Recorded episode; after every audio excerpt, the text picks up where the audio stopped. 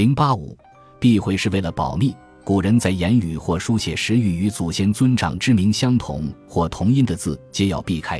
与封建家族礼教有关，君主不让别人言及自己的名字，是因为在封建时代，皇帝被视为真龙天子，为维护自己的尊严，表示自己神圣不可侵犯。封建时代的这种避讳观念，原是迷信的产物。对此，西方学者多从巫术的角度加以论述。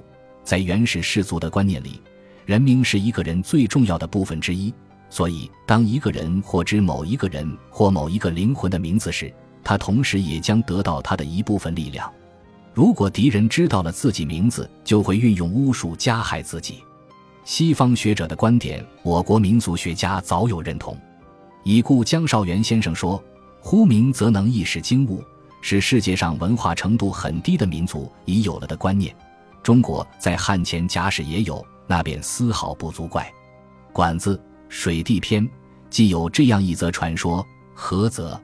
生庆忌，庆忌者，其状若人，其长四寸，衣黄衣，冠黄冠，戴黄盖，乘小马，好疾驰，以其名呼之。”可使千里外一日反报，此何则之精也？鲍朴子也说，山中有一种精怪，叫做碰到这种精怪后，只要大喊一声他的名字，他就不敢来加害于人。知鬼怪名可免不幸，而被鬼神或仇人知道自己的名字，要招致灾难。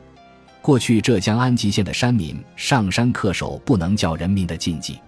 据年长者说，当你高喊某人名字时，山林中的妖魔就会冒充某人应答你，这样，某人的魂魄即会被妖魔鬼怪勾了去，回家后会生无法医治的怪病，直至发生生命危险。只有请巫婆神汉镇妖魔，送夜客人驱鬼怪，方能拖回安宁。浙江宣平山区也盛行在山中不宜随便直呼姓名的禁忌，而采用吆喝的形式来联络。据当地人说。一旦山魈知道人的名字，就会在阴处呼人姓名。若不小心答应了，就意味着魂魄已被山魈领走。在原始先民的意识中，名字和身体的其他部位一样是受之于父母的，因而人的名字和身体不是代号和实体的关系，而是人本身不可分割的一部分，并且是极为重要的一部分。它虽不像身体的某一部分形体看得见、摸得着。但它却像灵魂一样，是整个人的一种标记，故古小说中常有妖异呼名落马的情节。江少元先生说：“呼名落马不像纯粹是小说家之言，个人单独交战和交战前的互报姓名，都是古时时有的事。呼名能使来将魂不附体，或系从前军旅中通行的迷信，而且须有咒诅等法并传，非仅一呼而已。”因为巫术只有在和真名联系在一起的时候才会发生效应，在这里名与魂是相通的，名字正因为如此重要，古人才为此特别制定了名字保密的种种措施。为了避免类似的灾祸降临，人们不仅极力隐晦自己的真名，采取种种保密措施，而且制定种种禁忌，禁止人们直呼其名。《左传》桓公六年。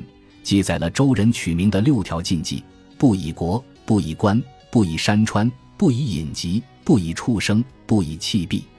此六弊很可能与保密名字免致损害有关。道理很简单：国名、官名、畜生是人们常常提到的名称，山川是人们祭扫之处，祭品、器币更是人们生活中频繁接触的必需品。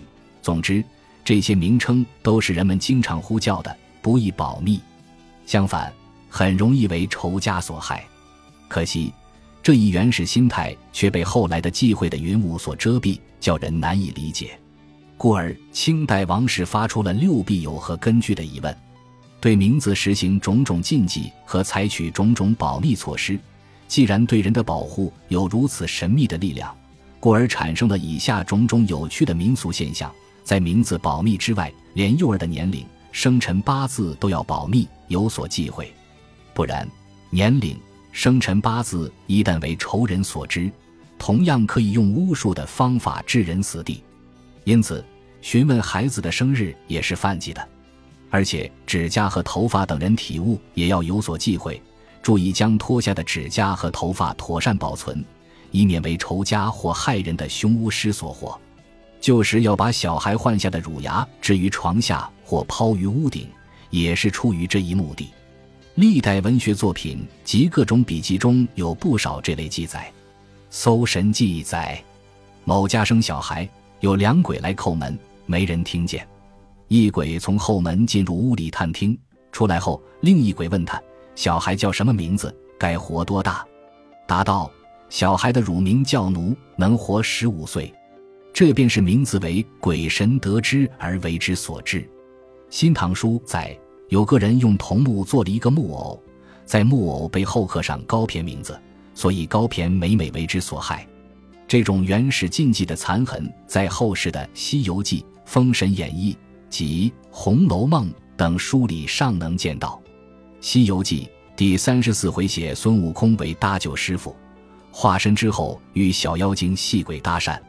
精细鬼告诉他，他们手里拿的红葫芦、玉净瓶，只要把这宝贝点朝天，口朝地，叫他一声，他若应了，就装在里面，贴上一张太上老君急急如律令奉敕的帖子，他就一时三刻化为脓了。后来孙悟空果然被老妖叫名字装进宝贝，好不容易逃出来，依着行孙的假名再去所占，掐着指头算了一算，道：“我真名字叫做孙行者。”起的鬼名字叫做者行孙，真名字可以装得，鬼名字好到装不得，却就忍不住应了他一声，嗖的被他吸进葫芦里，贴上贴儿。原来那宝贝哪管什么名字真假，但戳个应的气儿就装了去也。这硬的气儿里就在这魂魄，所以会被捉去魂魄。《封神演义》第二十六回载。黄飞虎介绍因将张桂芳善能于阵前叫人名字，从而摄其魂魄，擒其归阵。周江都有不信，结果黄飞虎、周忌等将都被叫了名字，摔下马来，成为俘虏。后太乙真人遣哪吒下山相助，方转败为胜。童书第三十七回开首有这样的解释：但凡精血成胎者，有三魂七魄，被贵方叫一声，魂魄不拘一体。散在各方，自然落马。哪吒乃莲花化身，浑身俱是莲花，哪里有三魂七魄？故此不得叫下轮来。首段话是很可作为上面一段话的诠释的。《红楼梦》中描写赵姨娘勾结马道婆，之所以能够用巫术整治凤姐、宝玉，原因是马道婆不仅知道她二人年庚，而且她本人便是宝玉继名的干娘。又如许多小说中描写精怪叫人的名字，千万不能答应，不然要受害。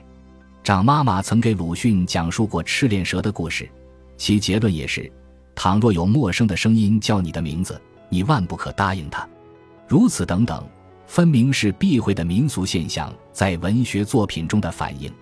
总之，名字的种种禁忌，最初的原因是为保密起见，名字的保密。则与巫术崇拜及其恐惧有直接联系。至于名字的避讳含有尊祖敬宗的宗法观念，则是后来的延伸义或第二义了。